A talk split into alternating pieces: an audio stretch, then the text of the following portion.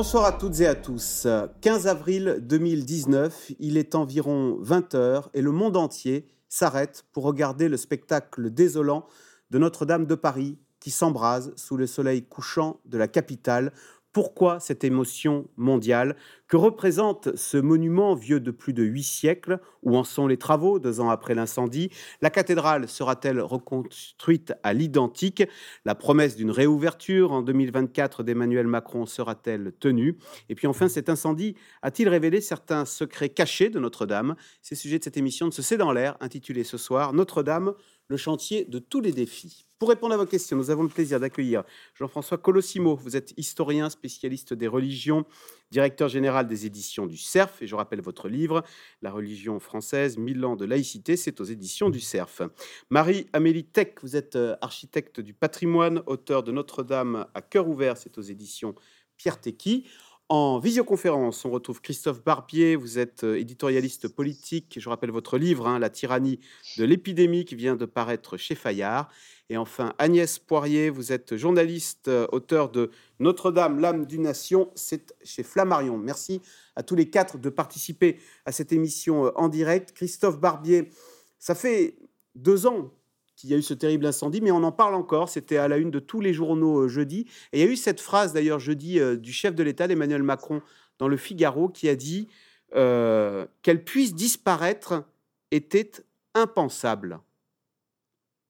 Oui, c'est une phrase qui montre bien euh, d'abord l'attachement d'Emmanuel Macron généralement à ce qui est mémoriel et précisément à Notre-Dame. Ça montre bien aussi à quel point il a compris la dimension géopolitique de cette tragédie. Le monde entier s'est retrouvé au chevet de Notre-Dame, au chevet de la France, comme il l'avait fait en 2015 au moment des attentats. On a eu la même compassion internationale parce que Notre-Dame, c'est la France, parce que la France, c'est la culture et le patrimoine. Et je pense que dans les propos du président, d'ailleurs ses interviews récemment mêlaient les deux, l'affaire Notre-Dame, c'est un peu pour lui un parallèle à la tragédie de l'épidémie. Il explique que les pompiers, le soir de l'incendie, ont été héroïques comme les soignants le sont aujourd'hui face au virus et qu'il faut reconstruire Notre-Dame en tenant le calendrier exactement comme il faudra bientôt réussir la relance économique pour sortir de l'épidémie. Donc pour lui, ce sont euh, les deux mêmes faces, les deux faces d'une même médaille du combat pour la France pour retrouver son rang. La partie symbolique, c'est Notre-Dame l'économie réelle, c'est le combat contre l'épidémie. Agnès Poirier, vous êtes journaliste franco-britannique. Vous pouvez témoigner euh, de cette émotion mondiale parce que je crois que vers 20h, votre téléphone a sonné. C'était la BBC hein, qui voulait euh, un premier témoignage de ce qui se passait à Paris. Et euh, ensuite, pendant 48 heures, votre téléphone n'a pas arrêté de sonner du monde entier. En fait, j'étais à Paris, je revenais de Londres pour une émission politique qui est présentée et produite à la fois à Londres et à Washington de la BBC pour commenter le discours du président Macron, euh, comme beaucoup de mes collègues. Et euh, tout d'un coup, cette émission d'une heure de Washington et de Londres, euh, eh bien, on a parlé de Notre-Dame pendant une heure et ensuite j'ai enchaîné pendant 48 heures d'affilée pour tous les médias internationaux, que ce soit à Pékin, à Mumbai, à Sydney. Et ce qui était extraordinaire, c'est que moi qui étais sur les, quais de Seine, avec Notre-Dame devant moi, j'avais la même question qui me revenait du monde entier, qui était Agnès, nous sommes, certains d'entre nous ne sommes jamais allés à Paris, ni même euh, franchi le seuil de la cathédrale, et pourtant nous sommes absolument bouleversés euh, et nous ressentons comme un vacillement intérieur. Dites-moi, dites-nous pourquoi. Et donc d'ailleurs c'est le début de, l'enquête historique et, journalistique de mon livre, parce que moi aussi je ressentais en tant que citoyenne française et citoyenne de l'étranger euh, ce vacillement, et je ne comprenais pas pourquoi, pas, pas complètement pourquoi. Euh, et donc c'était une communion d'esprit euh, tout à fait étonnante, mais qui nous est déjà arrivée, euh, comme le disait Christophe Barbier, dans, dans l'histoire. Paris est souvent, et le monde entier, souvent en communion d'esprit. Jean-François Colossimo, ce qui a frappé aussi, c'est que l'émotion, elle était bien au-delà du monde chrétien. On se souvient des larmes de Jean-Luc Mélenchon. Oui, oh, bah, alors, je ne sais pas si on est si loin du monde chrétien, peut-être d'un monde chrétien. Non, mais je veux dire, ça allait au-delà des laïcs. Euh, ça allait au-delà des laïcs. Oui, oui, ça allait au-delà des croyants. Alors, évidemment, le, vous savez, il y a, y a un poème, euh, une ode de Gérard de Nerval euh, à Notre-Dame, où Gérard de Nerval dit On viendra du monde entier pour te voir, et même quand Paris ne sera plus, toi, tu seras toujours debout. Donc, il y avait un sentiment d'éternité. avec Notre-Dame parce que particulièrement, c'est pas qu'un musée, c'est tout de même aussi un lieu de culte, un lieu de culte éminent, lieu de culte catholique, bien sûr. 2000 célébrations par an à Notre-Dame, hein, pour les 14 millions de visiteurs qui y passaient avant la pandémie, mais aussi un lieu de culte national. Il y a eu vraiment des cultes nationaux qui ont été rendus à Notre-Dame. On pensera simplement au grand Tédéum chante, que De Gaulle demande de faire chanter à la Libération. En 1944, la France libérée, elle célèbre à Notre-Dame. Alors, cette cathédrale gothique, c'est un lieu de spiritualité, spiritualité catholique, spiritualité ouverte à tous, parce que le monde gothique, c'est le monde de l'espace, de la réunion collective du peuple, c'est l'aventure anonyme de tous qui sont venus donner la main à cette construction extraordinaire, c'est la verticalité et puis c'est la lumière, n'est-ce pas? Alors vous avez deux dimensions, le collectif horizontal, le vertical vers la transcendance, et tous les gens qui passent à Notre-Dame, qu'ils soient croyants, pas croyants, chrétiens, pas chrétiens, chrétiens, euh, croyants d'autres religions, incroyants ou athées, ont ce sentiment très profond d'un coup d'être reliés à une histoire qui reste vivante. Ça n'est pas un musée. Ça n'est pas un musée, c'est ce qui est très important. Marie-Amélie Tech, tout à l'heure, Christophe Barbier disait comparer l'émotion mondiale qu'il y avait eu ce soir-là avec celle du Bataclan, euh, sauf que là, il y a eu zéro mort. Euh, vous qui êtes architecte, qui eu une émotion mondiale, au bien au-delà du, monde chrétien, ça veut dire que oui, on peut être saisi par un bâtiment, et pour dire les choses de façon plus triviale, ce ne sont pas que des pierres. Oui, ce ne sont pas que des pierres et, Notre-Dame euh, est un monument, un monument de, l'histoire de l'architecture, mais je crois que là, on a réalisé que c'était notre cœur en fait. C'était notre cœur qui était, euh, qui était en, péril et, que c'était à la fois cette architecture euh, finie, matérielle, qu'on pensait durer toujours et qui était un symbole de l'éternité et que l'éternité était mise à mal ce soir-là. Et je crois qu'on s'est tous sentis mortels. Euh, et on s'est dit, si Notre-Dame part en fumée en une soirée, qu'est-ce que, va-t-il rester de nous? Et je crois que c'est ça qui nous a fait très mal. On s'est dit, si, elle est finie, on sera, fini aussi. On est, est devenu tout petit. Et on s'est dit que ces lances à incendie paraissent dérisoires. On s'est dit, avec toute notre technologie, en plein Paris, on n'arrive pas à, arrêter un incendie. Je reviens sur cette question parce que même Donald Trump avait dit, mais pourquoi est-ce qu'on ne largue pas par hélicoptère ou par canadair de l'eau? Alors rappelez-nous pourquoi c'était une... Beaucoup se sont dit ça et c'était une mauvaise idée. Parce que c'était l'équivalent de larguer des bombes sur Notre-Dame. Larguer de l'eau, c'est larguer des mètres cubes d'eau, donc beaucoup de poids sur les voûtes. Ça aurait été, on l'aurait. Trop fragile. Trop fragile. C'est à la fois un monument qui a, qui a, qui a 850 ans et en, même temps, il est d'une grande fragilité aussi. On voit que c'est compliqué de la restaurer aujourd'hui. Elle est vulnérable. Et, elle, et le monument a quand même tenu. Donc c'est, euh, je pense qu'on est touché parce que à la fois, elle nous paraît fragile et solide dans un même, même temps. Et pourquoi il a tenu? Parce qu'on s'est tous réveillés euh, le lendemain premier réflexe, est-ce que Notre-Dame a tenu quoi? Elle a tenu parce que grâce à la, ténacité des pompiers, ça, on, l'a vu, et le, leur sang-froid et le courage quand même du président euh, de la République qui a dit on y va. Euh, Pourquoi on y va? Parce que c'est l'opération de pompiers a été euh, validée sous l'autorité du chef de l'État ou... Bien sûr, à un moment donné, il y avait, un moment stratégique où on a dit bon ben là, les tours peuvent tomber. si on envoie 25 bonhomme-là, ça peut être 25 morts demain. Donc qu'est-ce qu'on fait? On sauve les tours, on sauve les gens. Enfin, il a dit on y va. Donc il y a quand même un moment donné quelqu'un qui a eu du courage pour y aller, un courage euh, fort et politique en fait. On, va sauver les tours de Notre-Dame. Et, euh, le lendemain, oui, on avait tous euh, la gueule de bois, mais pas que les architectes du patrimoine. Je crois que le monde entier avec la, gueule de bois. Et on a allumé la télé, on s'est dit non, j'ai rêvé. Non, j'ai pas rêvé. Elle a bien en fait, Agnès Poirier, ça aurait pu beaucoup plus mal se terminer avec un Notre-Dame qui s'effondre et des morts quelque part dans notre malheur, on a limité la casse. Si vous voulez, le, courage dont vous parlez du président, bien sûr, mais euh, à la base, c'est euh, le courage physique euh, des pompiers par, et du général Gallet qui m'a confié, quand je lui ai parlé longuement, il me dit, nous sommes arrivés est, au début, on, pensait qu'on était en faute, que nous avions manqué les appels parce que nous ne, pas, nous ne pouvions pas arriver alors que la situation était déjà désespérée. Et donc, comme la situation était désespérée, seule l'audacité, seule l'audace euh, était euh, la seule possibilité. Mais cela voulait dire euh, beaucoup plus que 25 morts finalement, euh, et euh, même si on avait écarté des centaines de pompiers le plus loin possible, mais enfin, Toujours est-il qu'il y avait sans doute au bas mot une centaine euh, de morts possibles avec euh, l'écroulement euh, du beffroi nord et ensuite du beffroi sud et ensuite de tout l'édifice, puisque c'est vraiment à ça que on faisait face. Et donc, personne, si vous voulez, il y a, quelqu'un dans l'Assemblée près du président Macron qui a dit Mais est-ce avons-nous évalué les risques? Et le général Gallet a dit Les risques sont consentis. Tout le monde a compris. Et le président Macron a dit allez-y. Euh, mais ça c'est. Général Gallet a dit je connais mes hommes. Euh, on n'a on pas échangé énormément de, mots. Ça s'est fait par le regard. D'où ce parallèle donc, qui a, il y a été. Eu 20 minutes. Voilà, ce parallèle entre euh, ces pompiers hein, et, et, le personnel médical qui lutte lui contre l'épidémie et les pompiers qui ont lutté contre l'incendie. Marie Amélie Tech, on ne sait toujours pas les ce qui a provoqué cet incendie, piste criminelle, piste euh, accidentelle, euh, criminelle euh, et accidentelle. Qu'est-ce qu'on dit Un mégot de cigarette, ça paraît incroyable d'ailleurs qu'on puisse repérer un mégot de cigarette dans ce brasier. Alors en effet, il y a comme des chantiers où les ouvriers fument. Hein. On trouve des mégots sur les chantiers, ça se voit.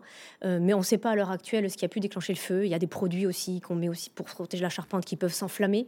il y a l'accident, l'erreur humaine. C'est peut-être une conjugaison de tout ça. On ne sait pas ce qui s'est passé. Et, et là, ce, c'est pas, pas très agréable pour nous parce qu'on aimerait aussi pouvoir grandir de cette épreuve et savoir, nous, en tant que maître d'œuvre et aussi entreprise, savoir où est-ce qu'on a failli, parce que les systèmes de sécurité incendie, on en met partout dans nos charpentes, dans nos monuments, et euh, il faut qu'on sache bien les dimensionner, savoir euh, les calibrer, et, si on ne sait pas ce qui s'est passé à Notre-Dame, on ne saura pas grandir de cette euh, douloureuse épreuve. Alors Emmanuel Macron a donc visité jeudi le chantier de Notre-Dame deux ans après l'incendie. Objectif, rendre la cathédrale au culte en 2024 Retour sur ce chantier du siècle avec Barbara Steck, Arnaud Fora et Erwan Ilion. Deux ans, jour pour jour après l'incendie de Notre-Dame, Emmanuel Macron est de retour sur le chantier pour la première fois.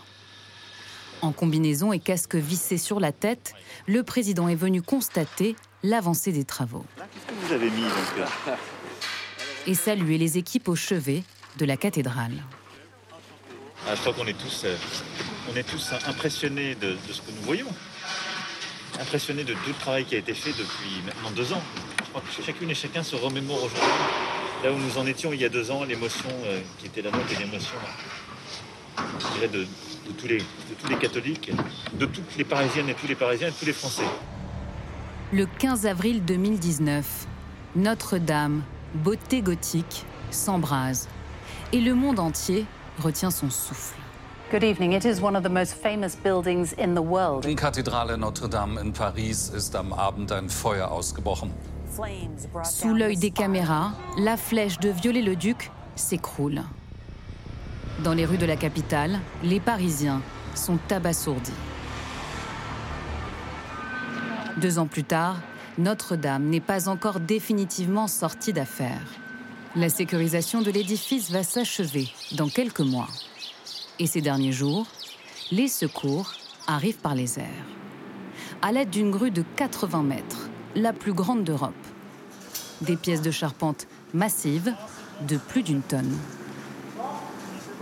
Là, on a posé quand même quelques-unes, du coup, euh, on commence à avoir le coup de main.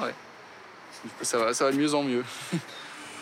La pose de ces cintres en bois, 60 au total, va permettre de soutenir les voûtes les plus fragilisées de la cathédrale. Des pièces réalisées sur mesure. Tous ces cintres-là, il n'y en a pas un qui est identique. Ils ont tous été dessinés, calculés et dimensionnés aux mesures exactes des voûtes. Et comme aucun arc n'est identique, évidemment, aucun cintre n'est identique. Dans la nef, un chantier hors norme une forêt d'échafaudage, des dizaines de milliers de tubes d'acier, 150 ouvriers spécialisés, artisans, soignent Notre-Dame. Parmi eux, Marie Parent. Cette restauratrice redonne une nouvelle vie à ses peintures murales après les avoir nettoyées. le plus dur, c'était d'enlever la crasse qui avait sous la poussière de plomb. Mais en tout cas, ça n'a pas impacté la peinture elle-même. La couche de crasse a protégé la peinture du plomb. C'est-à-dire que la poussière de plomb a été en surface et pas dans la peinture. Le protocole est minutieux. Et sous les voûtes de la chapelle, le résultat est spectaculaire. Et à force d'être inspecté et scruté sous tous les angles, des secrets bien gardés par Notre-Dame ont été découverts. Ça a été le cas par exemple pendant le chantier test des chapelles, puisqu'on a nettoyé des murs pour enlever la poussière de plomb. Et en nettoyant ces murs, qui étaient très encrassés déjà avant l'incendie, on a retrouvé à l'intérieur de la cathédrale des traces de peinture murale, probablement anciennes, peut-être même médiévales, qui n'étaient pas du tout connues jusqu'à présent et qui vont nous amener euh, à complètement euh, euh, revisiter l'histoire de la cathédrale, à mieux comprendre comment elle a été conçue au Moyen Âge. Sous l'œil des gargouilles, la phase de restauration de la cathédrale débutera cet hiver avec une promesse, rendre au culte et ouvrir au public le monument en avril 2024. Alors, question téléspectateur euh, Christophe Barbier, l'engagement de 2024 sera-t-il tenu ou Macron a-t-il encore fait une promesse intenable? On a vu qu'avec le Covid, ça pouvait être dangereux de s'enfermer dans un calendrier précis. Oui, bien sûr, mais je pense que le pouvoir fera en sorte que l'engagement soit tenu, à condition bien sûr qu'Emmanuel Macron soit réélu président de la République. S'il n'est plus président dans un an, son successeur n'aura que faire de ce pronostic. Mais si Macron est réélu, il va mettre un point d'honneur à tenir son pari. Alors attention, rouvrir Notre-Dame pour 2024, ça ne veut pas dire rouvrir Notre-Dame à tout le monde pour faire des concerts, des messes, des visites touristiques. Non, ce sera probablement une réouverture symbolique Qu'est-ce qu'une réouverture symbolique pour une cérémonie religieuse? Eh bien, c'est la tenue d'un office officiel en grande pompe, si j'ose dire, avec quand même des fidèles. C'est pas forcément la réouverture à tous les touristes comme le monument l'était avant. Il y a une date très importante en 2024. La France va être sous le regard du monde entier pour les Jeux olympiques qui auront lieu à l'été. Il va de soi qu'au moment des Jeux olympiques, il faut que la France puisse dire nous avons réussi à reconstruire Notre-Dame, à rendre Notre-Dame de nouveau visible, ce qui ne veut pas dire forcément visitable. Les touristes étrangers qui viendront en France pour les Jeux Olympiques pourront sans doute pas aller librement et massivement faire le tour de la cathédrale, monter dans les étages, aller regarder de près les gargouilles. Mais il y aura eu une inauguration officielle, il y aura eu un événement pour dire au monde entier, la France est de retour, Francis back, comme dit Emmanuel Macron quand il parle anglais, parce que nous avons réussi à reconstruire Notre-Dame en cinq ans et nous sommes prêts pour les Jeux olympiques malgré l'année de Covid. Marie-Amélie Tech, est-ce qu'en tant qu'architecte, vous regrettez qu'il y ait ainsi une contrainte politique? Est-ce que, dit autrement, est-ce que s'il n'y avait pas de contrainte politique, vous pourriez faire les choses euh, d'une façon plus durable ou euh, ou euh, plus professionnel, plus, euh, ce serait l'occasion de faire des choses euh, plus extraordinaires. Oui, on ferait plus extraordinaire et on ferait avec avec euh, cette, âme qui s'est, qui s'est réveillée euh, il y a deux ans, et on ferait de cet élan collectif quelque chose de peut-être un peu plus populaire et plus engageant. Cette âme viendrait s'incarner dans ce chantier. Aujourd'hui, on a un chantier qui est assujetti complètement à ce calendrier, qui est un calendrier strictement politique, puisqu'il est décorrélé d'une réalité technique et de la réalité matérielle d'un chantier, même d'une réalité historique. Faire un chantier comme ça en cinq ans, c'est fou. Ne serait-ce que parce qu'un diagnostic... C'est fou, vous dites C'est fou. Moi, je trouve que c'est fou. Euh, je pense que le pari sera tenu dans la mesure où en 2024, elle sera rendue au culte. Elle sera pas terminer le chantier continuera autour. Et là, c'est un, euh, une différence dans la sémantique. Elle ne sera pas ouverte au public, elle sera rendue au culte. Donc, on fera des cultes. Et le chantier se poursuivra, à mon avis, autour. Il est improbable que ce soit terminé. Donc, je crois que ce tempo, cette course euh, effrénée à la réouverture nous empêche de voir le sujet peut-être autrement et de se dire que peut-être que le, c'est le chemin qui ferait, euh, qui ferait en sorte que c'est un beau projet, faire en sorte que ce chantier soit visible. Aujourd'hui, c'est un chantier, comme on voit sur les photos. Alors, c'est, c'est très beau, ça avance. En même temps, on voit des techniciens on voit de la modernité, on voit cette course contre la montre, on voit des gens en combinaison. Et où est cet élan collectif? Comment s'incarne-t-il aujourd'hui dans ce chantier populaire? Il est parti. Il est parti, on n'en a rien fait. Peut-être que si on avait le temps, on, euh, mettrait euh, à profit ce temps pour faire, euh, quelque chose. Agnès Poirier, est-ce que cette, ce, comment dire, cet agenda politique, il est discutable à la fois le timing, 5 ans pour reconstruire, et puis la façon de reconstruire, hein, la décision de reconstruire à l'identique? Est-ce que ce est-ce que c'est discutable? Est-ce que ça a été suffisamment mis sur le débat public? C'est deux contraintes. Écoutez, vous, vous vous rappelez de tous ces projets absolument extravagants euh, qui ont fleuri, surtout sur les réseaux sociaux, mais aussi dans les journaux, euh, quelques heures, quelques jours après l'incendie. C'était, et on se souvient aussi du Premier ministre qui parlait tout d'un coup, Édouard Philippe, d'un euh, concours international. Je pense aussi que bon, le président Macron est connu pour sa volonté, c'est un homme d'action, on ne peut pas lui reprocher, ça peut avoir des, avantages. Bon, peut-être que quand même, cinq ans pour Notre-Dame, elle méritait peut-être d'avoir un peu plus. D'un autre côté, si vous voulez, il y a aussi une volonté. Notre-Dame est, absolument unique et, donc tous les artisans qui travaillent sont, je, pense que le cœur, l'élan populaire est là, il, est dans leurs mains. Et on voit bien, je vois le chantier des fenêtres de mon bureau quand je suis à Paris et euh, il y a un engagement, une implication. On, sent que et, le, chantier travaille de, c'est une véritable Euh, donc c'est possible. Et d'ailleurs, le choix de reconstruire à l'identique, qui est sans doute un choix euh, sage, qui était celui de, Philippe Villeneuve, qui a quand même, qui connaît très très bien Notre-Dame, euh, et qui me confiait, ce sera beaucoup plus facile et sans doute beaucoup plus rapide de reconstruire à l'identique, tout simplement parce que Viollet-le-Duc était un génie, nous avons tous euh, ses plans, nous avons tout conservé et il nous facilite énormément le travail. N'oublions pas qu'il y a un peu plus de six mois, il a présenté donc au comité, qui est, donc on a le ministère de la culture, les architectes, les monuments historiques, le président, euh, y a, euh, le, clergé euh, et la mairie de Paris. pendant quatre heures, il a présenté un rapport de 3000 pages et des conclusions, et chacune de ces conclusions ont été validées, acceptées. Je pense que Notre-Dame est vraiment dans de bonnes mains et des, vraiment des gens, des centaines d'artisans qui viennent du monde entier et qui l'aiment. Jean-François Colossimo, donc la décision a été prise de reconstruire Notre-Dame à l'identique, même si on a vu d'ailleurs qu'autrefois il y avait peut-être de la peinture à l'intérieur. Euh, autre, euh, sur le mobilier, est-ce qu'il y a eu, lors de cette nuit du 15 avril, est-ce qu'il y a eu euh, des sacristies? On sait qu'il y a la, la, couronne, la supposée couronne qu'aurait porté le, le, Christ qui était à l'intérieur de Notre-Dame. Est-ce que tout ça a pu être protégé ou il y a des chefs-d'œuvre? Des trésors inestimables qui ont malheureusement brûlé dans les flammes. Non, je ne pense pas qu'il y ait eu, parce que comme Notre-Dame était déjà en période de restauration, il y avait déjà beaucoup de pièces qui avaient été en fait soit déménagées, soit euh, préservées. Mais si vous permettez, je voudrais dire que l'enjeu de Notre-Dame, ça a toujours été un enjeu d'argent, de temps, de rapidité, et ça depuis la première construction.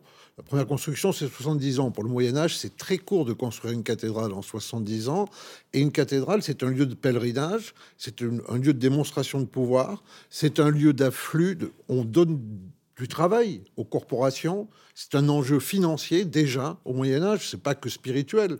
C'est un enjeu urbain. C'est un enjeu politique. C'est encore plus vrai lors de la restauration de Viollet-le-Duc. Viollet-le-Duc, il se bat comme un fou. La fameuse flèche là qui a été introduite au 19e siècle. Voilà. Mais c'est surtout que en fait Notre-Dame elle est sauvée grâce à Victor Hugo parce qu'on veut la détruire en 1830, parce que le bâtiment est dans. Vous voulez la détruire en 1830 Bien sûr, le bâtiment est dans un état désastreux. Napoléon s'en sert pour son sacre, mais il l'a fait couvrir de, de, de, de, de voiles, de taffetas, parce que la, la, cathédrale est dans un état désastreux après la Révolution, où elle a servi d'entrepôt à vin d'ailleurs. Vous voyez, comme quoi on peut avoir des fortunes très différentes. Et donc, Viollet-le-Duc, alors il faut la restaurer. Victor Hugo, il sauve la cathédrale avec son roman. Sinon, les autorités de Paris, là aussi, le rapport entre les autorités municipales et le grand pouvoir exécutif, n'est-ce pas? À cette époque-là, la, monarchie, bon, euh, c'est un rapport toujours difficile. Et donc là, il sauve la cathédrale, mais il faut la restaurer. Mais ça va prendre 20 ans cette fois-là, avec des batailles pour le budget, parce qu'il n'arrive pas à avoir le, les budgets qu'il faut. Donc, vous voyez, ça a toujours été ça. Alors, Marie-Amélie on la restaure à l'identique, c'est-à-dire qu'on remet une charpente en chaîne. Pourquoi ne pas utiliser maintenant des bétons armés euh, Pourquoi ne pas utiliser les techniques du XXe siècle pour s'assurer, ou le carbone pour s'assurer de sa solidité? Parce que avec le, bois, déjà, il a une résistance mécanique, il a une densité qui est tout à fait conforme à à l'architecture gothique. L'architecture gothique, c'est une architecture où tout est lié, tout est induit, tout est déduit. Et donc le bois correspond parfaitement à ça. On sait qu'il a marché, on sait qu'il peut durer 850 ans. Le béton armé, on n'a pas le recul. Le, bois qui a brûlé, il ah. avait 850 ans La charpente était du XIIIe siècle, donc il avait 850 ans sur la nef et le chœur, et sur la flèche, c'était la flèche de Viollet-le-Duc, donc 19e siècle. Alors, on, donc on récupère des chaînes. Alors, je, vous m'avez, vous m'avez dit, on cherche des chaînes, je vous cite, alors d'abord, pourquoi des chaînes Aux mensurations parfaites? Alors là, il faut que vous m'expliquiez, c'est quoi un chêne aux mensurations parfaites? C'est le chêne parfait. C'est un chêne qui n'est pas forcément très vieux. C'est un chêne qui a entre 100 et 150 ans, puisque l'efficacité de la charpente gothique, c'est qu'elle est faite avec de petites pièces de bois, finalement. C'est pour ça qu'on l'appelait la forêt, parce qu'il y avait beaucoup de pièces et qu'elles avait, euh, et qu'elles étaient euh, un assemblage très complexe. C'est pour ça qu'on l'appelle la forêt. C'était seulement 1000 arbres. 1000 arbres, c'est pas tant que ça. Il y a 1000 arbres, il y avait 1000 arbres pour la flèche et 1000 arbres pour la nef. Et c'était du chêne parce que c'est l'essence qui correspond le mieux. Et avec aujourd'hui une mensuration parfaite, c'est un arbre qui a donc une centaine d'années, qui a un diamètre à peu près 90 euh, cm. Et donc là, il y a, dans le monde entier, on les sélectionne. Où est-ce qu'on les trouve là, On les trouve en France. Ah, la France est le premier réservoir de chêne au monde. On a, on a développé la sylviculture depuis Colbert. Euh, qui, qui, avait tout à fait conscience que c'était pour un, un, pays fort, c'était un pays qui avait des chênes, parce qu'avec les chênes, on faisait quoi? On faisait des navires de guerre, on faisait des cathédrales, on faisait des charpentes, donc il a fait ce réservoir. Et c'est au sein de ce, de ce réservoir et de forêts comparables qu'on va chercher les chênes aujourd'hui. Et ces chênes ont été sélectionnés dans la France entière. Donc c'est très beau aussi, dans un élan, le même élan populaire qui se poursuit depuis deux ans, des propriétaires privés, des collectivités qui ont donné, euh, voilà, tous un, ah deux, trois chênes pour arriver aux 1000 chênes pour faire la flèche. d'avoir un de ces chênes, j'imagine. Ah oui, je pense. Euh, c'est un beau dessin. Euh, c'est pour. Euh, Agnès Poirier, dans le reportage, on a vu tous ces artisans en combinaison de cosmonautes. C'est à cause de quoi? À cause du plomb? Parce qu'on se souvient de cette enquête du New York Times disant qu'il y avait une pollution au plomb qui était peut-être d'ailleurs sous-estimée. alors, il y, y, a eu quoi? Il y a eu 400 tonnes de plomb qui ont fondu. Est-ce que, est que ça a été dangereux? Voilà. Écoutez, en tout cas, ils ont fait un travail euh, formidable. Moi, j'y suis allée sur le chantier. Enfin, Aujourd'hui, les, les, conditions sont très, très strictes. Il faut mettre, euh, il faut d'abord euh, aller dans un premier sas, être complète, se, vêtir complètement avec des bottes. ensuite, enfin, il y a tout un processus qui est encore plus, plus sévère aujourd'hui qu'il n'était il y a un an et demi. Ben, si vous voulez, pour toutes les, pour ne pas euh, que les artisans respirent, par exemple, des, euh, euh, des, molécules de, de l'air au plomb. ils font aussi des analyses sanguines. à l'époque, quand j'y suis allée, il y a 18 mois, toutes les semaines, pour voir si leur taux, leur plombémie est, est, tout à fait dans la normale. et puis, vous vous rappelez peut-être qu'à l'été 2019, le chantier a fermé pendant six semaines parce que euh, l'inspection, alors je ne sais plus si c'est l'inspection du travail, avait dit écoutez, il faut faire quelque chose. Donc tout ça est très très très réglementé. Euh, et aujourd'hui, donc on a tout le parvis euh, et les habitants aussi. Moi, en tant que résidente occasionnelle du quartier, j'ai fait un test de pandémie. Enfin, tout ça est quand même pris très au sérieux. Alors on a évidemment beaucoup d'associations écologistes qui ont dit oh mais mon Dieu, c'est un scandale. Il est vrai qu'il y a eu quelques semaines après l'incendie, on ne parlait pas de plomb, on aurait mieux fait d'en mmh. parler parce que il était évident quand on voyait ces grands nuages jaunes que euh, un, voilà, une pollution au plomb dans l'air. Marie, Marie Amélie Tech, est-ce que le, pour l'instant les travaux, euh, ils ont commencé les travaux de réfection ou on a fait que euh, déblayer, enfin que déblayer notamment là, tous ces échafaudages qui avaient fondu au-dessus du, du, toit On en est à sécuriser sécuriser, faire des mesures conservatoires. Il y a, je crois que l'arrêté de péril euh, de la préfecture a toujours cours. Hein. je crois qu'il sera levé cet été. Donc on en est à sécuriser. Et le chantier de restauration, à proprement parler, commencera à la fin de l'année. Je dois ajouter sur le plomb que c'est quelque chose de très classique. Tous nos chantiers, on dit, sont plombés. C'est-à-dire que la combinaison, la douche, les pédiluves fait partie de notre quotidien. Donc ce n'est pas que Notre-Dame. La présence de plomb est dans les peintures anciennes. Elle était dans le blanc de Meudon et donc elle est, elle est connue et on travaille avec euh, au quotidien. Alors pour la reconstruction, Notre-Dame. Hein. On n'utilise plus de plomb pour la reconstruction. Là, on fait plus à l'identique. Alors on fait toujours des couvertures en plomb.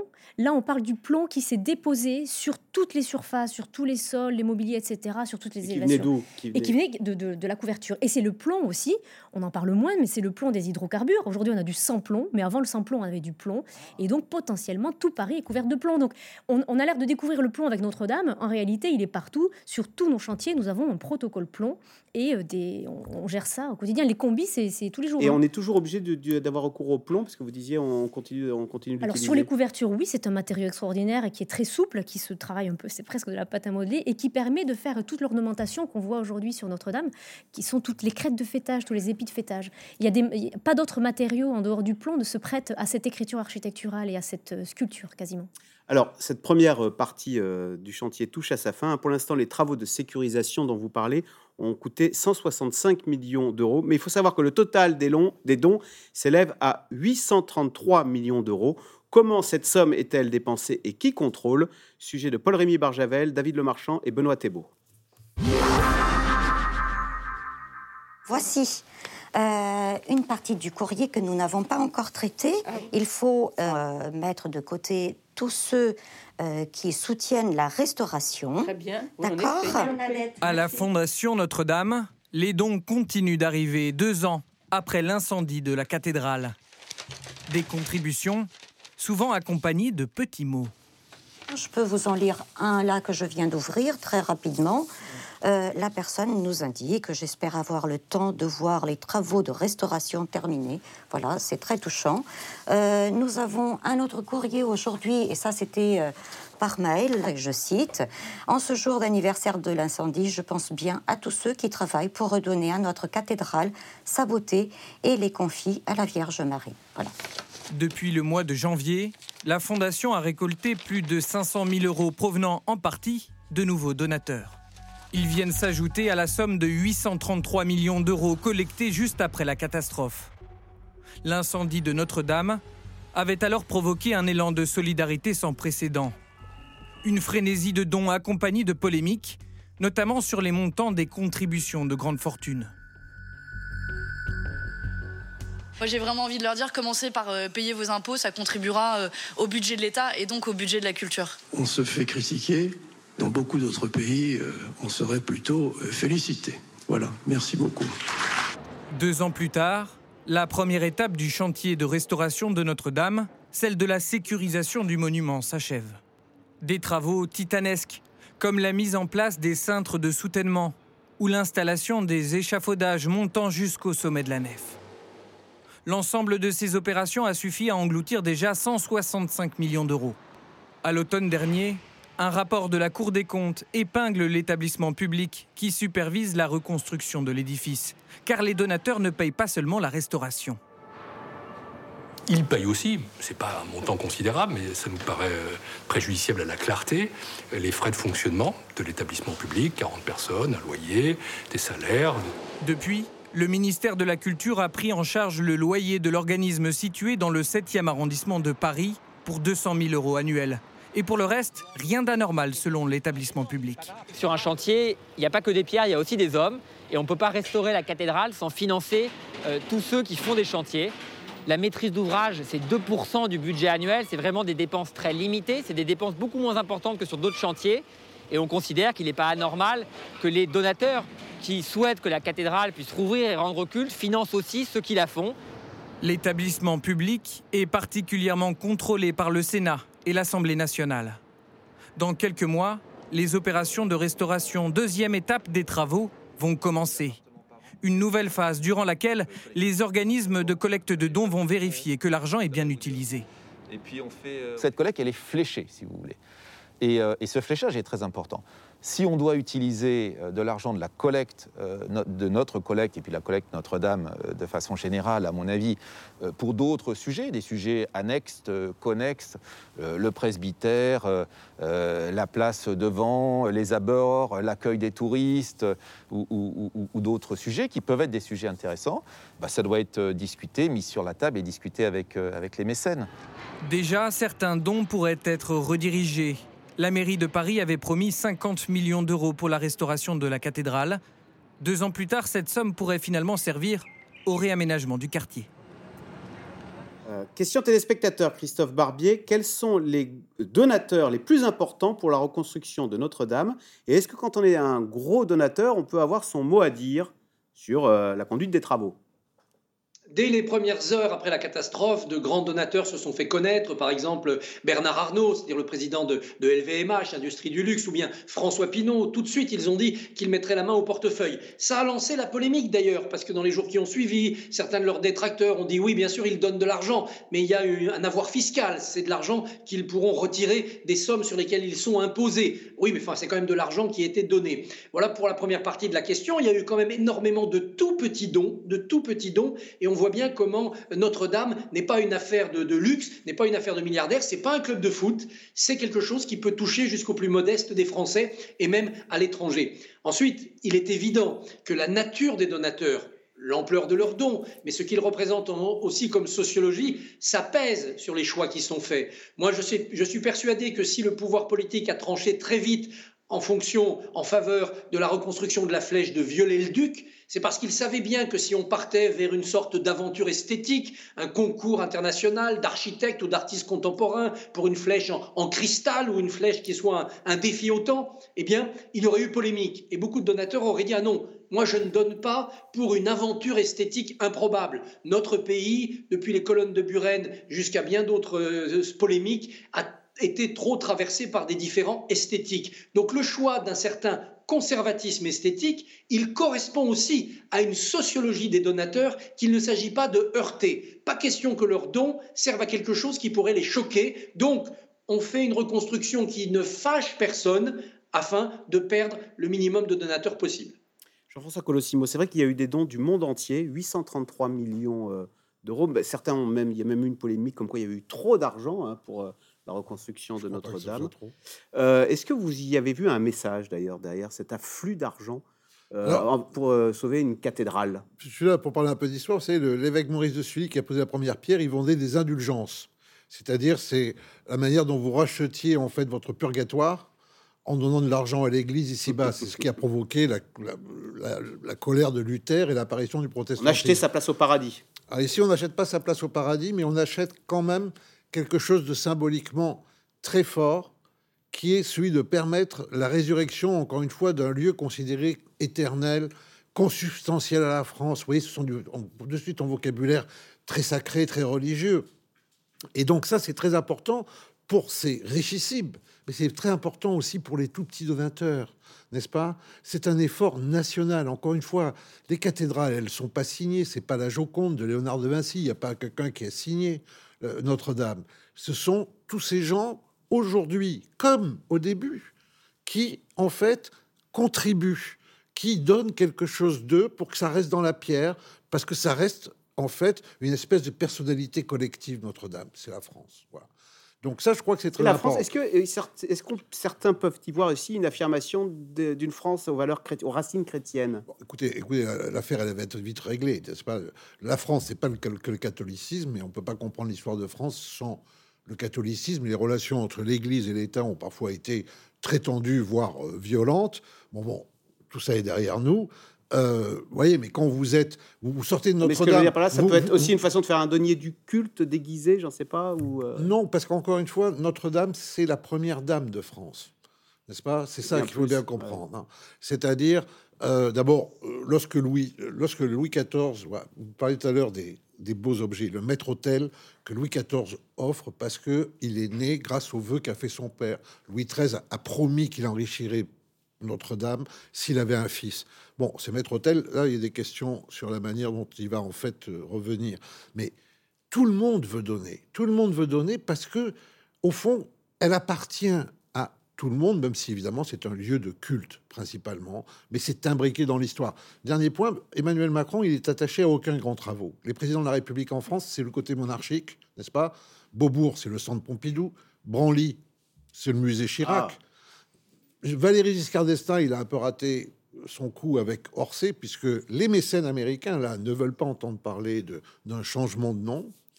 Mais euh, Emmanuel Macron, il n'a rien lancé comme contre-travaux. C'est pas une façon d'être un président bâtisseur. Ah ben, c'est un rebâtisseur. Et, quel, et quel bâtiment? et, le, le, plus emblématique du pays. Ça, je crois que ça compte aussi, parce que rappelez-vous que c'est l'homme qui, pour son intronisation, a, a réquisitionné le Louvre, n'est-ce pas? Avec, donc, euh, ça sera sa pyramide du Louvre. oui, en tout cas, il, aura montré qu'il est dans cet ordre des grands présidents monarques qui ont leurs joyaux. Agnès Poirier, lors de votre enquête, je sais que sur les donateurs, il y a eu 340 000 donateurs. Vous avez trouvé, c'est très touchant, euh, à Notre-Dame, petite parenthèse, il y a des dessins d'enfants du monde entier qui ont dessiné Notre-Dame. Ces dessins sont affichés, ils viennent du monde entier. Euh, vous aussi, vous avez vu qu'il y a eu des, enfants du monde entier qui ont parfois envoyé leur argent de poche. Ah, voilà, on voit les dessins. Absolument. Euh, et, tout est touchant, euh, que ce soit François Pinault qui lance cet élan de générosité parce qu'il est aussi bouleversé que nous, que l'enfant qui regarde euh, les images de Notre-Dame en, feu. Et n'oublions pas que François Pinault, deux semaines auparavant, il, est, il, était allé à Guernsey euh, inaugurer la maison, euh, la restauration de Hauteville, la maison d'exil de Victor Hugo. Il en revenait et c'est lui qui avait payé une grande partie de la restauration de cette euh, maison extraordinaire. Donc je pense que plein de Victor Hugo. Il a vu ces images absolument infernales de, l'incendie et il a, éprouvé ce que nous avons tous éprouvé. Et donc, il n'y a pas de différence entre François Pinault qui donne 100 millions de sa poche et le petit enfant qui euh, envoie 5 euros en monnaie à, euh, la Fondation du patrimoine. Et euh, voilà, c'est Notre-Dame est à nous et nous sommes à elle. Et je suis tout à fait d'accord avec ce qui vient d'être dit précédemment. je pense que vraiment, il ne faut pas avoir de polémique sur, ah mon Dieu, les riches, ils voient une façon d'avoir leur crédit d'impôt. En plus, juste après, pour répondre à cette polémique, ils ont dit non, nous, nous, sommes, nous pourrions réclamer un crédit d'impôt sur ces sommes-là, mais sur ces sommes-là, justement, nous ne le ferons pas. Donc euh, voilà, on, pourrait avoir une espèce de concorde nationale quand même pour remercier tous ceux euh, qui vont contribuer à la restauration de Notre-Dame. Marie-Amélie Tech, 833 millions d'euros. Est-ce que c'est un luxe rare dans la vie d'architecte que de participer à des travaux en se disant, bah là, on n'a pas de problème d'argent. Là, l'argent suit. Oui, on ne sait pas encore s'il sera suffisant, 833 000 euros. Non, je n'en sais rien, mais quand on voit que la sécurisation a coûté déjà 133, 135, je ne sais plus, 165, 165 je, ne sais pas. En tout cas, euh, on a toujours l'habitude de faire avec trois bouts de bois, des petits crédits de l'État, de la région, du département pour euh, des, fonds de tiroir. Là, ça doit être un luxe extraordinaire de pouvoir travailler avec de l'argent et des moyens. C'est très, très rarement le cas euh, dans le, le patrimoine.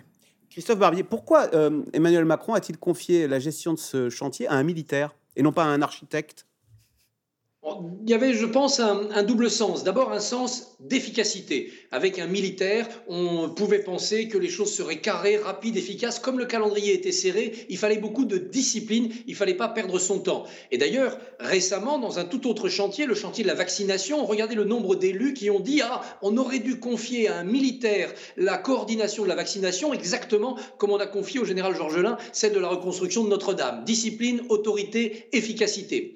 Je pense en plus qu'il y avait le sentiment chez Emmanuel Macron qu'il fallait montrer qu'à côté d'un symbole religieux, c'est-à-dire le, goupillon, eh ben, il fallait mettre le sabre, c'est-à-dire l'autorité militaire. Et puis au-dessus des deux, bien sûr, en, en arbitre, mais aussi en opérateur, le politique, la légitimité démocratique. Donc nous avons l'élu, Emmanuel Macron, le général, le patron religieux de Notre-Dame de Paris et de l'archevêché de Paris, et ces trois-là vont fonctionner ensemble dans une très belle unité républicaine. Il y a un dernier point peut-être à ajouter, c'est le caractère particulier du général Georges Lain. Dans son parcours à l'Élysée, mais aussi à la Légion d'honneur, il a montré des qualités qui ne sont pas exactement toujours des qualités de diplomate, qui sont très très loin des qualités du mondain. Il ne fait jamais de ronde jambe, mais au moins il appelle un chat un chat.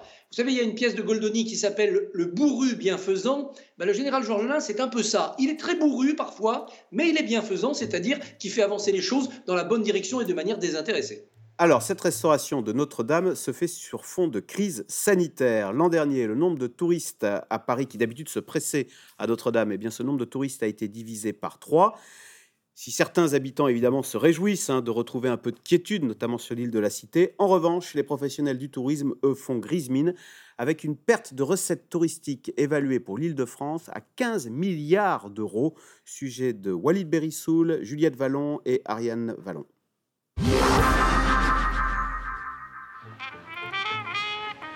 Les musiciens de la place Saint-Michel, sans leur public pour les applaudir.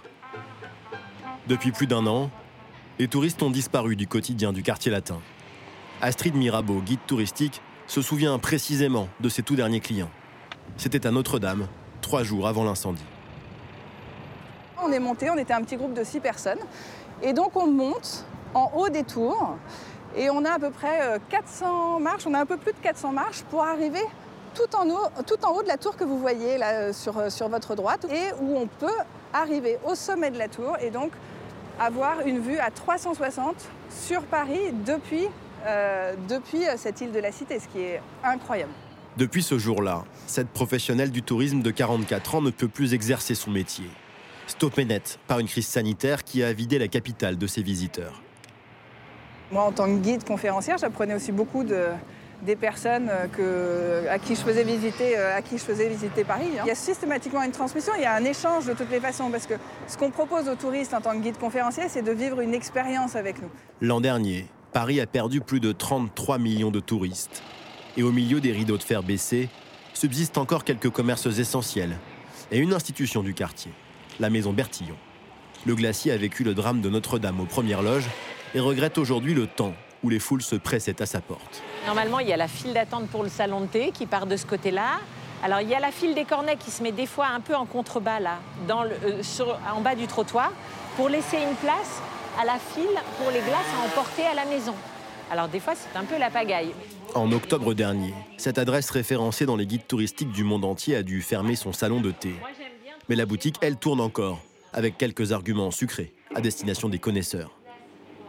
Là, c'est la saison, on est au printemps, il faut absolument qu'on sorte de cet hiver difficile.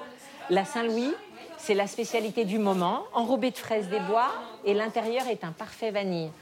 Depuis un an, la maison a perdu plus de 60% de son chiffre d'affaires et a dû mettre 3 de ses 18 salariés en chômage partiel. On travaille moins, mais on adapte la fabrication. On essaye de faire beaucoup de choix, mais en plus petite quantité. Et, euh, et euh, tant que nos clients sont là pour venir acheter euh, une fois, des fois deux fois ou trois fois par semaine leur dessert, euh, pour nous, on est sauvés, c'est bon. Et je la sors du congèle. Oh, voilà mon client préféré. Le client préféré habite juste en face. Un habitué, pas mécontent de se réapproprier un peu son glacier favori sans faire la queue. Là, c'est comme une respiration. Enfin, on peut le prendre hein, comme une respiration. C'est d'un drame, évidemment. Moi, je l'ai vécu comme une. J'ai vécu comme une guerre. Voyez, moi, j'étais- je suis en face. hein. Donc, euh, j'étais en bas. Je n'allais pas rester dans ma chambre. Marqués par les événements, les Parisiens sont au chevet de leur commerce, mais aussi, et c'est plus étonnant, à la rescousse de certains hôtels de luxe dans la capitale. L'un des points forts de cette suite que nous avons au Jardin du Faubourg, c'est cette terrasse qui est assez euh, euh, exceptionnelle puis agréable parce que vous êtes quand même dans le cœur de Paris. Je me rappelle, euh, juillet-août 2019, avant le Covid, j'avais une princesse du Moyen-Orient qui habitait un mois et demi ici. Malgré la disparition de la clientèle étrangère, ce 5 étoiles est l'un des très rares dans le quartier à avoir fait le choix de rester ouvert. Alors, ce qui a énormément changé, et, je pense que personne, euh, enfin, même moi qui ai quand même déjà 25 ans de métier, c'est la clientèle locale. Et quand je dis locale, on a carrément des clients qui habitent à deux rues d'ici. On remercie tous les Parisiens parce que euh, le week-end, on est toujours complet grâce aux Parisiens. Grâce à eux, l'hôtel fait encore travailler une vingtaine d'artisans et de fournisseurs locaux. Quant aux salariés, les effectifs sont réduits de moitié la semaine. Mais le week-end, l'équipe est au complet et le chef concierge s'estime plutôt chanceux. J'ai effectivement beaucoup de, de- de collègues, confrères, euh, concierges qui vont devoir trouver une, une nouvelle activité, soit un nouvel établissement qui pourra les accueillir, soit euh, carrément changer. J'en connais certains qui ont carrément changé de, de branche. Astrid, par exemple. La guide conférencière de Notre-Dame travaille aujourd'hui comme assistante dans l'immobilier. Une reconversion qu'elle espère temporaire. Jean-François Colossimo, cette cathédrale de Notre-Dame, c'est 14 millions de visiteurs qui, qui rentrent Par an. dedans pour la visiter par an. Avant, avant la pandémie. Voilà, donc c'est le, le monument le plus visité de France. Alors à égalité avec Disney. Bon. Oui, mais on va dire c'est un, est- un peu Bah, moins l'histoire de France. Quelle est l'attitude de ces visiteurs? Est-ce que bah, ils sont comme à Disney en tongs et en short, ou bien est-ce qu'il y a une attitude de... qui Non, alors c'est touristes? 14, 14 millions. De, vous savez, la France, c'était le premier pays de tourisme au monde. 80 millions de visiteurs. Donc, un visiteur qui vient de l'étranger, qui enrichit le pays par sa présence, allez visiter Notre-Dame. Parmi ceux-là, vous pouvez compter qu'il y a beaucoup de catholiques et beaucoup de chrétiens. Je vous rappelle que les chrétiens, enfin le christianisme, c'est la religion d'un être humain sur trois, n'est-ce pas? Et eux, ils viennent en tant que pèlerins. Ils remplissent l'ancienne fonction médiévale, le pèlerinage. C'est pour ça qu'on achetait des reliques, la fameuse aussi croix des, euh, couronne d'épines qui finalement était la Donc on a beaucoup de touristes qui font le signe de croix en entrant Bien dans sûr. Notre-Dame. Et puis quand ils rentrent dans Notre-Dame, bon, il y a des panneaux qui, comme dans n'importe quel grand sanctuaire, euh, que ce soit un sanctuaire chrétien ou autre, n'est-ce pas Encore les sanctuaires chrétiens sont parfois plus ouverts à n'importe qui que d'autres, n'est-ce pas ça, ça aussi, ça compte. Eh bien, on, on les prévient qu'il faut avoir une tenue décente, enfin, etc. Ce qu'ils ont la plupart. Et puis, ils vont se promener peut-être, euh, alors de manière tout à fait esthétique pour voir les beautés. et ils vont tomber dans une chapelle ou l'autre sur une cérémonie qui a lieu pendant que les visites ont lieu aussi. C'est ça le génie de Notre-Dame, c'est ce mélange, vous comprenez? Notre-Dame n'a pas cessé d'être ce qu'elle était, elle n'a pas cessé en fait d'accueillir le monde. C'est l'ambition gothique. Christophe Barbier, visite gratuite de Notre-Dame, Canterbury, euh, la cathédrale Canterbury en Angleterre. Il y a des alertes, hein, c'est payant et c'est cher. Est-ce que c'est tout à, la gloire de la France que de rendre ça gratuit Ou euh, il y a un moment, plutôt que de faire payer le contribuable, on pourrait faire payer ces touristes qui viennent du monde entier et qui pourraient comprendre qu'il faut payer pour entretenir cette cathédrale? Je pense que les touristes comprendraient volontiers si on leur demandait de, payer, mais que c'est tout à l'honneur de la France de laisser l'entrée gratuite et de faire confiance à une autre forme de financement qui est le don. Si l'on veut donner hors catastrophe à Notre-Dame de Paris, on peut le faire un peu, tout le temps. Et je pense que l'émotion internationale a montré que chacun à travers la planète avait une partie de son cœur aussi avec, Notre-Dame de Paris et qu'il vaut mieux laisser la générosité fonctionner que d'y mettre une administration avec euh, des tarifs, des billets et euh, une manière parfois peut-être de décourager les gens. Euh, ce qui pourrait amener à faire payer, on le sait, hein, c'est l'incapacité euh, quantitative d'accepter les, touristes. Quand il y a trop de monde, eh bien pour, qu'il y en ait moins, ben, on fait payer. C'est le cas dans certains monuments. Pour l'instant, on n'en est pas là. Il va de soi qu'à la réouverture de Notre-Dame, il y aura sans doute un afflux, plus encore que d'habitude, on aura envie d'y aller, mais je pense qu'il serait bien d'éviter de mettre en place une billetterie. Le syndrome Saint-Marc, le syndrome Venise, menace l'île de la Cité. Attention, si on en, prend garde, euh, la cathédrale pourrait être submergée par un flot de touristes qui la noierait et la détruirait comme euh, euh, Venise a été en partie détruite. Bien sûr, on, a du mal à l'imaginer aujourd'hui parce qu'à cause de l'épidémie, euh, la planète touristique est déserte, il n'y a personne pratiquement nulle part. Mais quand tout cela pourra redémarrer, un jour, oui, peut-être, on devra euh, envisager des mesures pour protéger contre ce qu'on appelle une invasion, en tout cas une surpopulation. Mais avant de penser à sélectionner par l'argent, le riche vient, le pauvre ne vient pas, essayons d'être plus modernes. Il y aura des moyens de réserver son créneau de visite à Notre-Dame, de réserver sa demi-journée de fréquentation de l'île de la Cité pour que les voyages puisse s'organiser. D'ailleurs, le voyage organisé, c'est un métier, ça créera de l'emploi.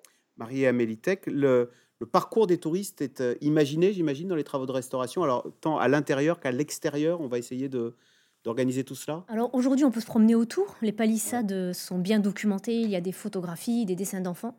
Euh, en revanche, un chantier n'est pas du tout compatible avec l'accessibilité au public. J'imagine qu'à l'intérieur, il peut y avoir entre les colonnes dans la nef des parties réservées ou des chapelles, mais je ne vois pas comment le public peut être compatible avec un chantier et la sécurité. Rouvrira... Elle sera rendue au culte. Après, elle ouvrira. J'imagine que des gens travaillent aussi sur le futur parcours. Ce que je regrette, c'est que ce, ce chantier ne soit pas visitable. Alors, il n'est pas pour les questions qu'on connaît, la réglementation, le plomb, le code du travail. En revanche, quand on voit que Notre-Dame s'est construite sur le parvis, le chantier se faisait autour, pourquoi aujourd'hui ne pas profiter du parvis et des rues autour pour faire rendre à nouveau captif alors ces millions de touristes qui reviendront, mais même avant la réouverture, faire, faire en sorte qu'ils soient là, qu'ils participent au chantier d'une certaine manière, comme fait Guédelon. Guédelon fait d'un chantier en fait aussi une source de financement. Donc là, on parle d'argent, mais on s'est jamais posé la question de faire de l'argent, si je puis dire, avec Notre-Dame et le chantier. On pourrait, ah il faudrait l'imaginer, mais on a plein d'espaces libres autour, on a le, parvis, on a le jardin, et on pourrait le montrer ce que c'est que le patrimoine dans le dans, dans l'œuvre, dans la pierre, dans les vitraux. Aujourd'hui, je regrette que ce chantier soit complètement fermé et qu'on ne fasse rien de, ce chantier collectif, anonyme. Et le peuple, cet élan collectif qui s'exprimait il y a deux ans, ne trouve pas beaucoup d'écho aujourd'hui dans le chantier que nous voyons. Ces artisans, ils travaillent toujours à l'ancienne ou bien non, ils utilisent les outils modernes euh, pour tailler les pierres, etc. Et sauraient-ils reconstruire à l'ancienne comme on le faisait au XIIIe siècle? Alors là, la main-d'œuvre que vous voyez aujourd'hui euh, est tout à fait euh, dédiée à la technologie, à la modernité. Les images ne nous trompent pas là-dessus. On voit les combis, les casques, la technologie, les ordinateurs il faut faire attention quand même, néanmoins, que, le savoir-faire de nos artisans et le savoir-faire de la main, enfin que notre main euh, ne s'oublie pas. Euh, et c'est le, choix de la reconstruction à l'identique est aussi une façon de conserver ces métiers-là. La charpente en bois, euh, il faut, rappeler que l'art de la charpente est inscrit au patrimoine mondial de l'UNESCO et que c'est un savoir-faire qui est quand même très peu pratiqué aujourd'hui, et notamment de tailler à la main comme l'étaient les poutres au XIIIe siècle. Et le choix qui a été fait par la Commission nationale de l'architecture et du patrimoine, c'est justement de revenir à une restitution de la charpente du XIIIe siècle avec une finition à la main. Et c'est un choix très audacieux parce qu'aujourd'hui, dans un cahier des charges, il y aura écrit le, recours à l'homme et à la main. Et ramener l'échelle humaine dans ce chantier de la modernité, c'est aussi très audacieux et très innovant. Parle beaucoup de cette reconstruction de Notre-Dame. Question téléspectateur Jean-François Colossimo. L'entretien du patrimoine français va-t-il pâtir de la crise du Covid? C'est vrai qu'après euh, ces centaines de millions qui se sont abattus sur Notre-Dame, on a beaucoup dit qu'il y avait euh, quelques 5000 monuments, euh, j'ai les chiffres, qui étaient, voilà, 5000 édifices religieux en péril. Oui, alors bon, d'abord, l'un ne contredit pas l'autre. 850 millions pour Notre-Dame, vous voyez les retombées économiques dont on parle, c'est un investissement aussi, n'est-ce pas? Ne voyons pas ça simplement comme une plainte. Hein, soyons comme les gens du Moyen Âge, ils étaient très réalistes. Et d'ailleurs, ils avaient développé des technologies incroyables, ils n'avaient pas peur des technologies. Non, il y a une crise du patrimoine en France, c'est clair. Il y a un État qui est défaillant. Mais parce qu'on en a beaucoup aussi on en a beaucoup, mais en même temps, si vous voulez, oui, mais enfin, on va pas se plaindre. Si vous voulez que dans n'importe quel coin du Gers, de Provence, de Bretagne, etc., au détour d'un chemin, on découvre d'un coup une abbaye romane ou autre euh, tout à fait splendide et qui d'ailleurs très souvent est devenue un, lieu culturel, un centre culturel. Donc il y a un problème. C'est on ne doit pas avoir une religion du patrimoine. Moi, je dis pas qu'il faille à tout prix euh, conserver certaines églises euh, des années 1930 faites je dirais, à la va-vite, en briques, etc. Tout n'est pas sacré. En revanche, aujourd'hui, il y a un déficit. Il est clair, il y a des monuments qui sont en grande détresse, et, c'est très grave. Et, l'argent manque parce qu'il n'y a pas une politique suivie d'État, et le ministère de la Culture, de ce point de vue-là, est à la souffrance, même s'il compte d'éminents spécialistes. Allez, tout de suite, on revient à vos questions. Agnès Poirier, est-il normal qu'on ne connaisse toujours pas les causes exactes du drame de Notre-Dame? Qu'est-ce qui a déclenché cet incendie? Euh, L'enquête est en cours, c'est tout ce qu'on sait et le saura-t-on un jour? Et qu'est-ce que ça change finalement, le mal est fait. Euh, évidemment, ça bah, change pour les responsabilités civiles. Non, on est, on est d'accord, mais si vous voulez, pour nous, Français, le mal est fait. Maintenant, euh, on sait très bien que la plupart du temps, les incendies viennent des travaux. Donc, est-ce que c'est un, euh, problème euh, électrique? Est-ce que c'est un mégot qui a été laissé? Est-ce que bon, je ne sais pas si on arrivera à le savoir un jour. mais il y a une enquête très minutieuse et qui sera sans doute très long. Euh, si on regarde, tout a été gardé.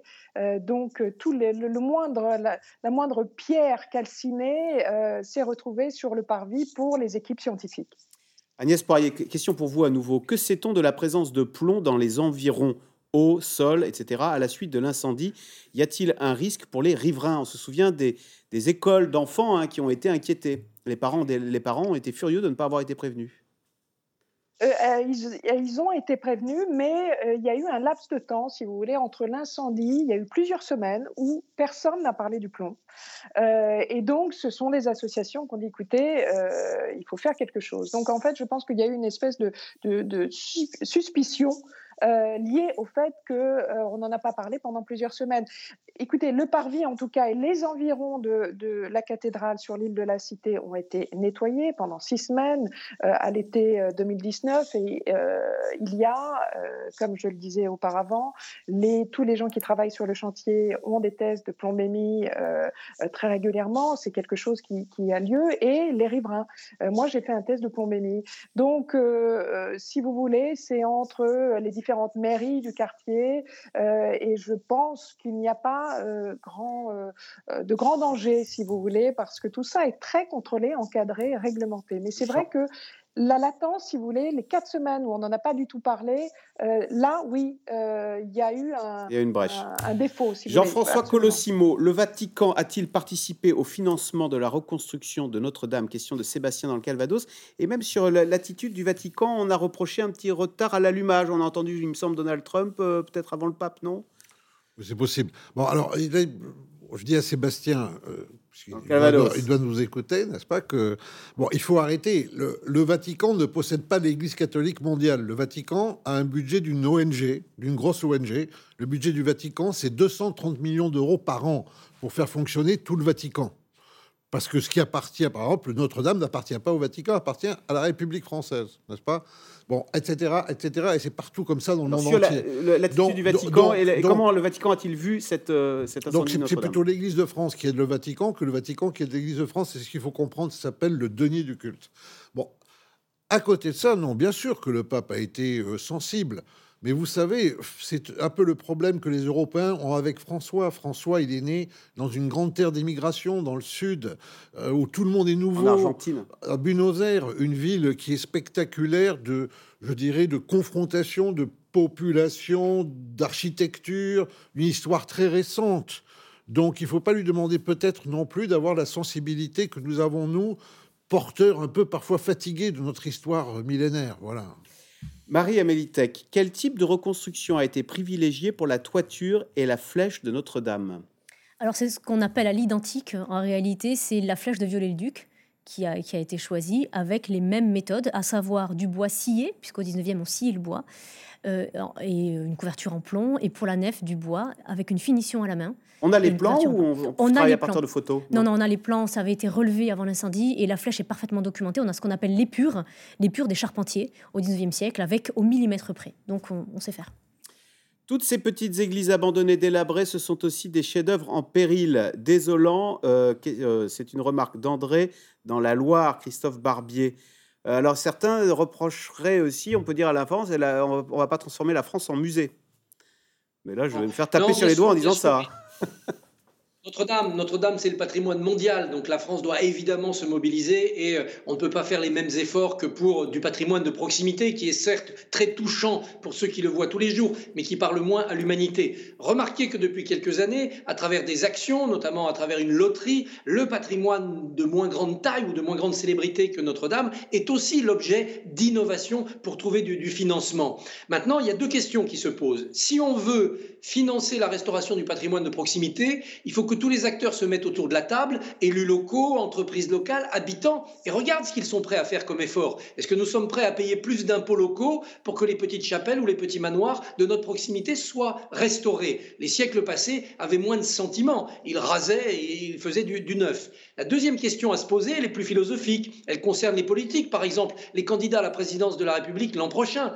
Est-ce qu'il faut vraiment prolonger pour la France un amour aussi puissant du patrimoine et du passé Est-ce qu'il faut toujours regarder dans le rétroviseur? Est-ce qu'il ne faut pas parfois se dire ben, on va mettre moins d'argent dans le patrimoine et plus d'argent dans la création vivante, dans le spectacle vivant, dans euh, les- la chorégraphie ou, ou la musique euh, contemporaine? Évidemment, en disant cela, je provoque. Il y a des tas de gens qui doivent être choqués. Mais c'est une question qui mérite d'être posée. Sommes-nous une que- nation vieillissante et nostalgique Ou Ouais. sommes-nous une nation pionnière et audacieuse Ce que vous dites, Christophe Barbier, c'est que cet amour du patrimoine et cette volonté de reconstruire à l'identique témoignent aussi euh, d'une certaine euh, vision de la société qu'a la France en ce moment et qu'elle n'a pas toujours eue. Bien sûr.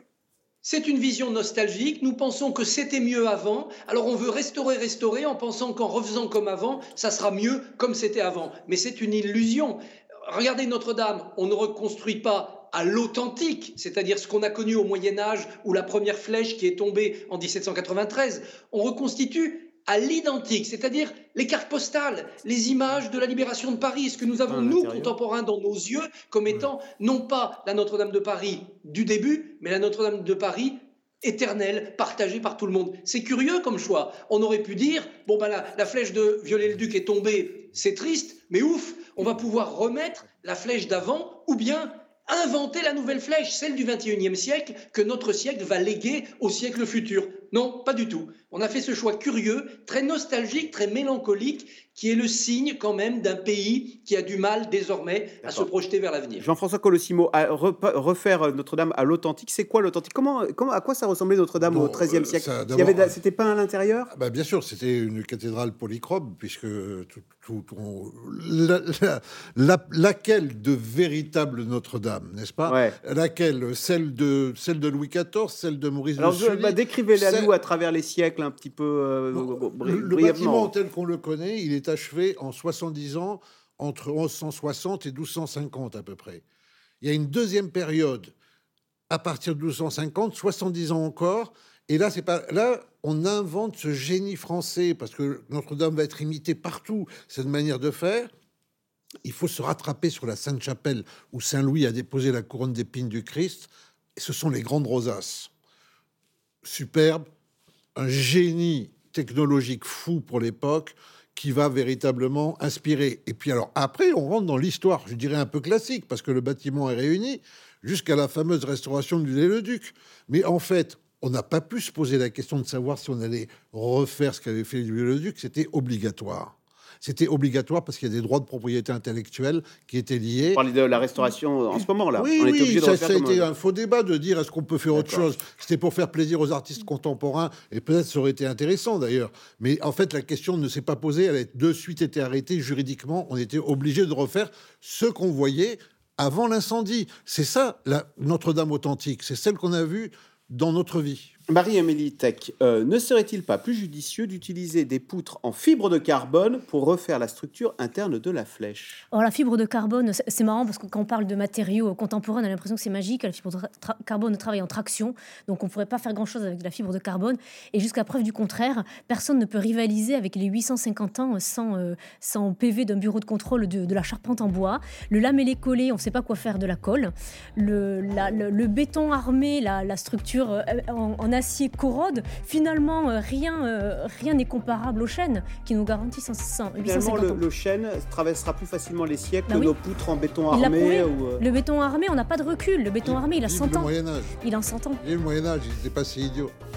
Notre-Dame rouverte en 2024 ne serait-ce pas la preuve que la France est capable de relever les défis les plus incroyables? Henri, dans l'un. En attendant le vaccin. En attendant le vaccin. Bien sûr que c'est un enjeu énorme, symbolique, politique, etc. Euh, L'erreur, ça a été peut-être de donner une date. Voilà, mais Christophe Barbier nous a expliqué qu'il en avait besoin. Le loto du patrimoine, toujours d'actualité. Marie-Amélie Tech, il reste très peu de temps. Toujours pour, les, pour les, le patrimoine tête de gondole. Après, il faut penser à tous ceux qui sont derrière. Mais le patrimoine n'est pas du côté de la vieillerie. Eh ben voilà, crédit. aussi. Merci beaucoup d'avoir participé à cette émission. Lundi, vous retrouverez Caroline Roux. Je rappelle que c'est dans l'air est disponible en podcast audio. Vous restez sur France 5 à suivre C'est l'hebdo.